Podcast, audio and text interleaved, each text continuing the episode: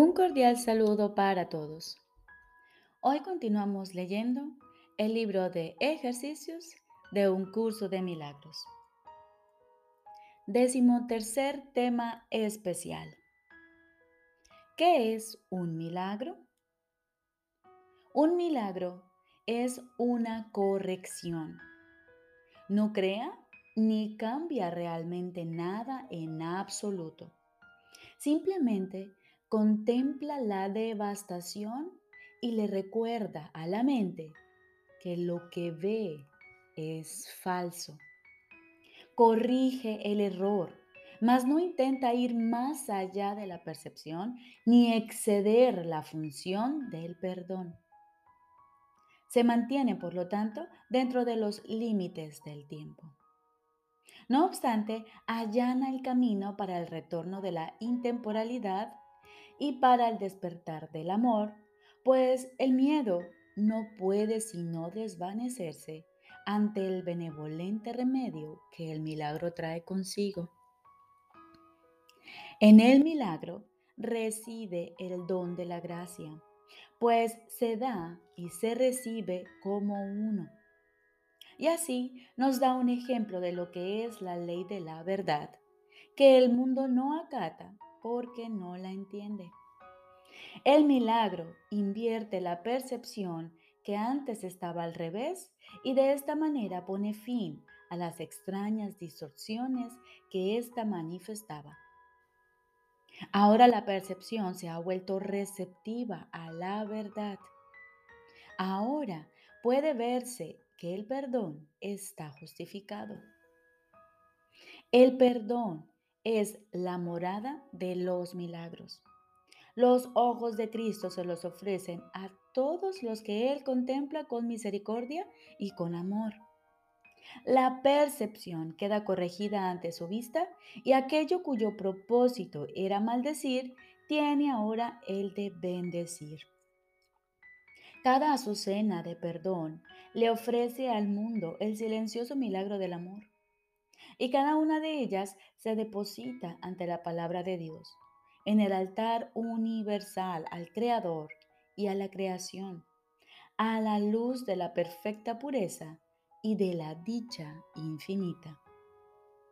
Al principio, el milagro se acepta mediante la fe, porque pedirlo implica que la mente está ahora lista para concebir aquello que no puede ver ni entender. No obstante, la fe convocará a sus testigos para demostrar que aquello en lo que se basa realmente existe. Y así el milagro justificará tu fe en él y probará que esa fe descansaba sobre un mundo más real que el que antes veías. Un mundo que ha sido redimido de lo que tú pensabas que se encontraba allí. Los milagros son como gotas de lluvia regeneradora que caen del cielo sobre un mundo árido y polvoriento, al cual criaturas hambrientas y sedientas vienen a morir. Ahora tienen agua. Ahora el mundo está lleno de verdor y brotan por doquier señales de vida para demostrar que lo que nace jamás puede morir, pues lo que tiene vida es inmortal.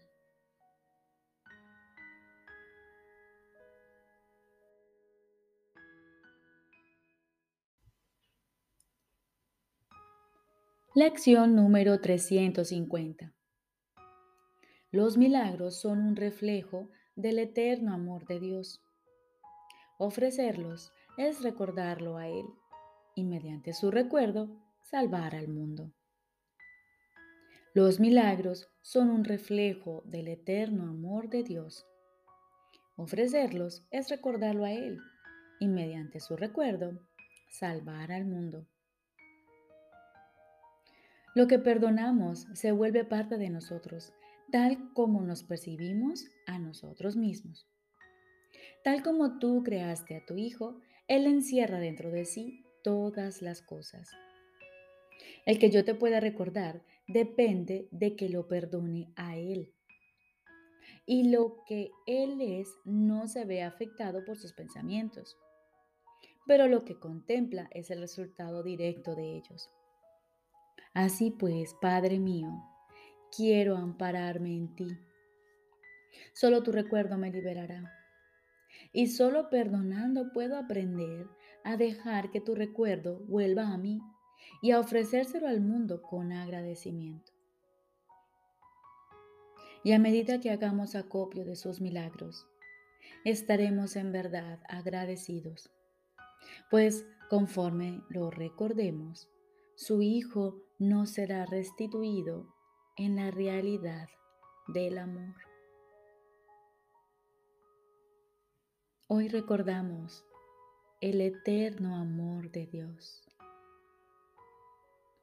Y en la quietud y en el silencio que aguardamos hoy, nos disponemos a escuchar su voz. Estoy seguro de que Él te hablará y de que tú le oirás.